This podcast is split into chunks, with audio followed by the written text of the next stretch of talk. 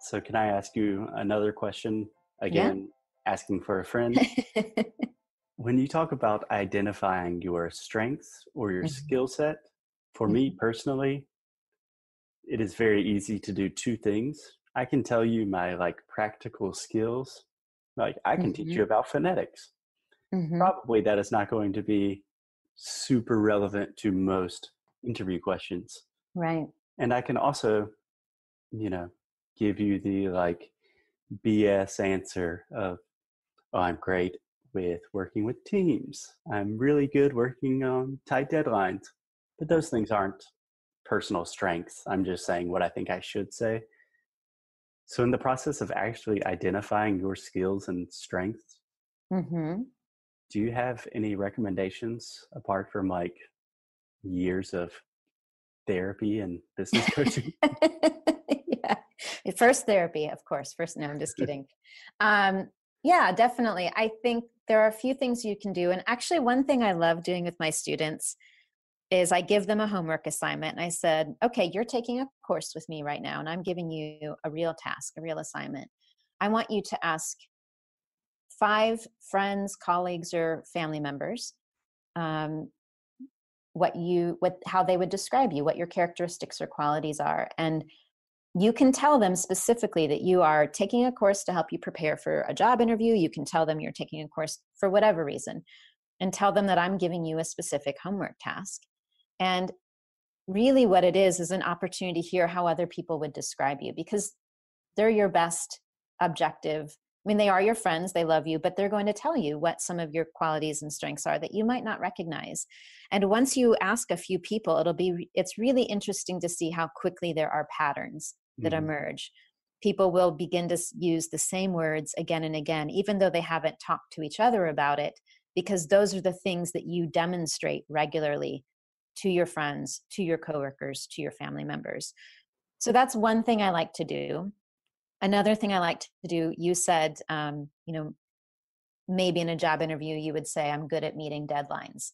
So I would say to you, I would ask you, Foster, is that true? Are you good at meeting deadlines? No.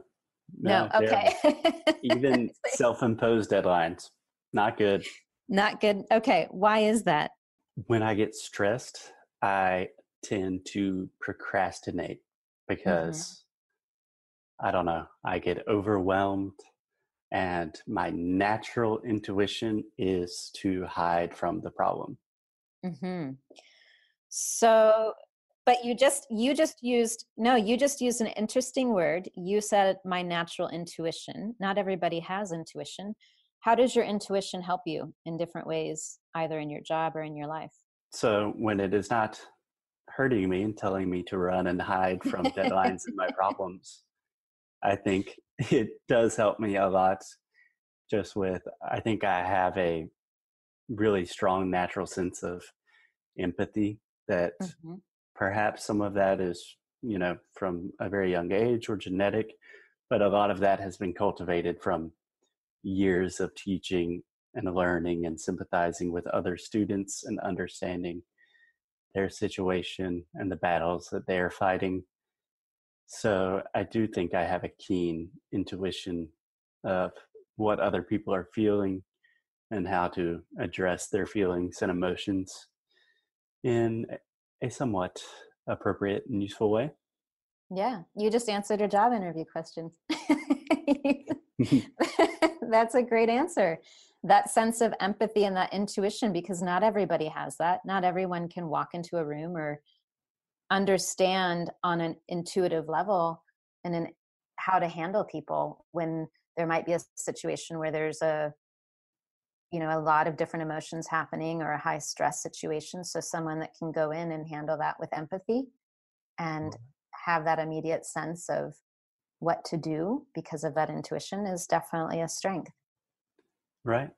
And I think that was really cool for me to, turn a negative into a positive there. I love doing it's one it's one of the things we do in our course all the time actually. I have a, a whole section on turning negatives into positives.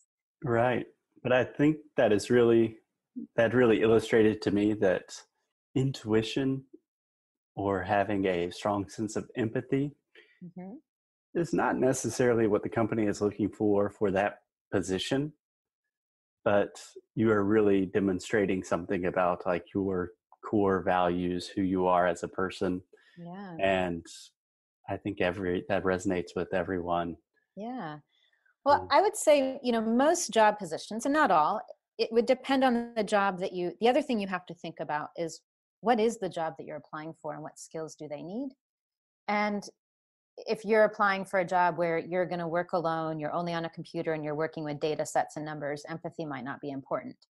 But Right. If you're working in any capacity with people, whether it's customers, clients, team worker, te- uh, you know, colleagues and team members, uh, potential business partners, any situation in which you're working with someone in any role, empathy is a, a bonus because that means that you're going to be able to handle a variety of situations, a variety of emotions, positive and negative, in a more appropriate and gentle or kind way. And I would say that's a real benefit for a lot of companies and um, job positions.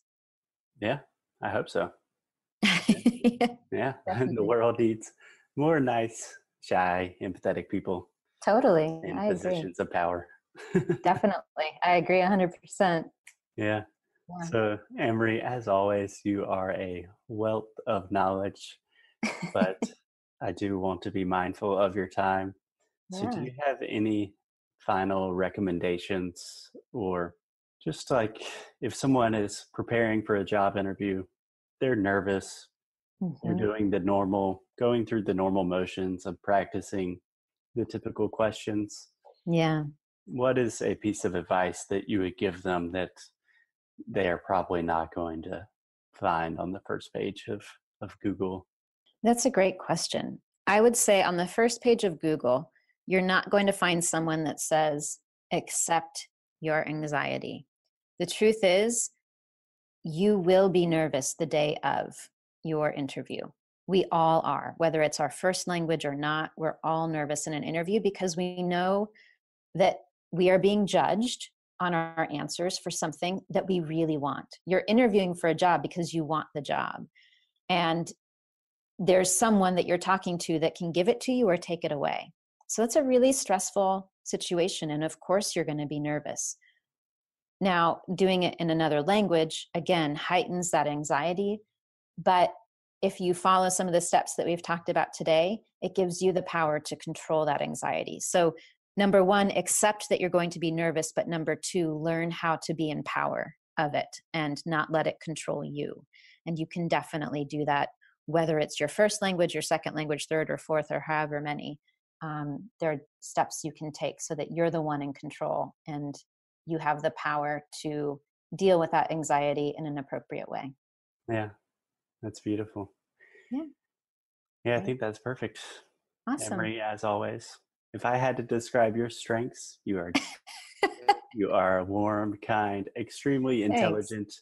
I think. I would, I had to choose a farm animal, a pig be appropriate. the appropriate choice. Yeah, awesome. I'm so glad to hear that. Excellent. So thanks a lot, Emery. Where can people find you online? Yeah. Yeah. So I am at speakconfidentenglish.com. You can also find me on YouTube and Facebook under Speak Confident English as well. Cool. Everyone, Yeah. check her out. She Yeah. has so many cool resources and is just a delight to Thanks. talk to. Excellent. Thanks so much, Emery. Talk to you Thanks, soon. Foster. Thank you.